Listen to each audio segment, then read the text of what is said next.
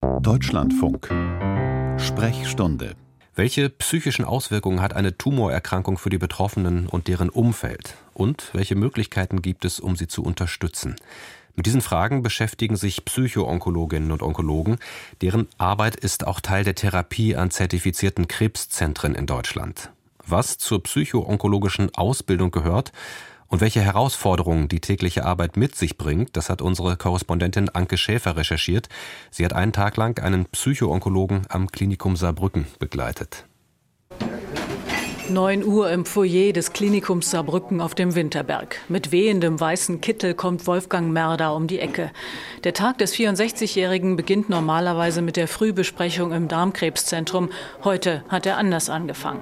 Die Intensivstation rief an, ob ich runterkommen kann zu einer Patientin, die mich schon länger kennt. Die hat Ängste, hat Schmerzen und braucht ein vertrautes Gesicht, mit der sie sprechen kann. 2021 wurde die psycho-onkologische Versorgung am Klinikum Saarbrücken eingerichtet. Der Psychologe Wolfgang Merder hat den Job übernommen. So, wir gehen jetzt auf Station 26. Das ist ein Patient mit einem Magenkrebs. Der ist jetzt circa eine Woche hier. Ich habe ihn inzwischen dreimal besucht. Er ist emotional sehr robust. Wir treffen den Patienten, 76 Jahre alt, in seinem Zimmer. Er sitzt vor seinem Frühstück, er hat keinen Appetit, er lässt sich gern von uns, vom Essen ablenken. Als der Herr Merder reinkam und gesagt hat, ich bin der Psychoonkologe, was haben Sie gedacht? Oh, das ging einiges durch den Kopf. Einmal äh, Kostenfrage, zum anderen Onkologie, da war ich doch schon. Die Berufsbezeichnung führt des Öfteren zu Verwirrung.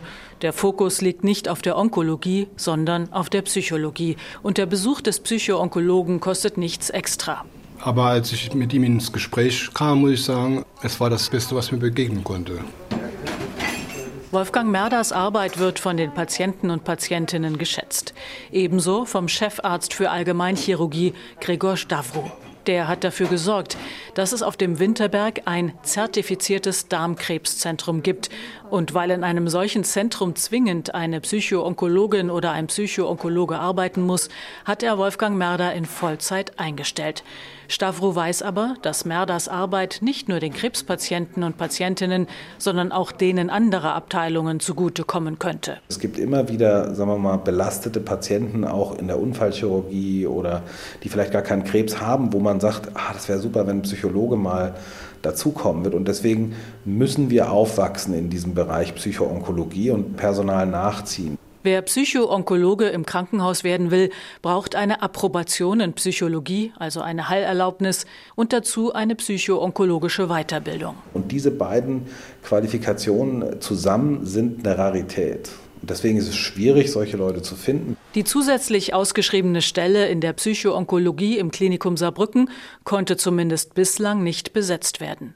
Laut Tanja Zimmermann, Sprecherin der Arbeitsgemeinschaft für Psychoonkologie der Deutschen Krebsgesellschaft, gibt es in Deutschland derzeit über 1500 zertifizierte Krebszentren und in allen arbeiten Psychoonkologinnen. Jedes Jahr erhielten 2000 bis 2500 Personen ihre Approbation in Psychotherapie. Insofern sollte sich ihrer Einschätzung nach in Saarbrücken jemand finden lassen. Sind vielleicht die Anforderungen aber in der Klinik Approbation plus psychoonkologische Weiterbildung zu hoch?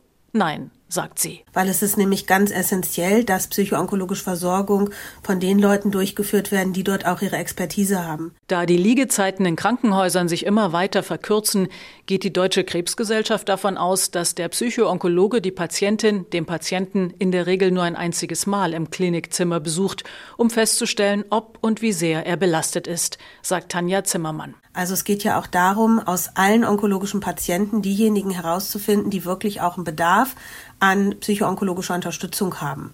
Und das sind ja nicht alle. Ne? Also wir wissen ungefähr so 30, 35 Prozent entwickeln im Verlauf tatsächlich auch eine psychische Störung und so 50 bis 60 Prozent psychische Belastung, also einen sogenannten psychischen Distress.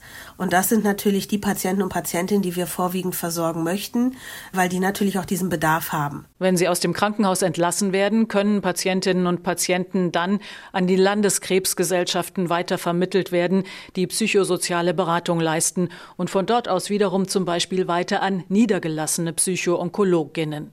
Mit Blick konkret auf die Krankenhäuser sieht Tanja Zimmermann dabei auch, dass die Psychoonkologinnen vor Ort einfach auch eine viel zu hohe Belastung dann auch haben oder gar nicht dem Ganzen gerecht werden können.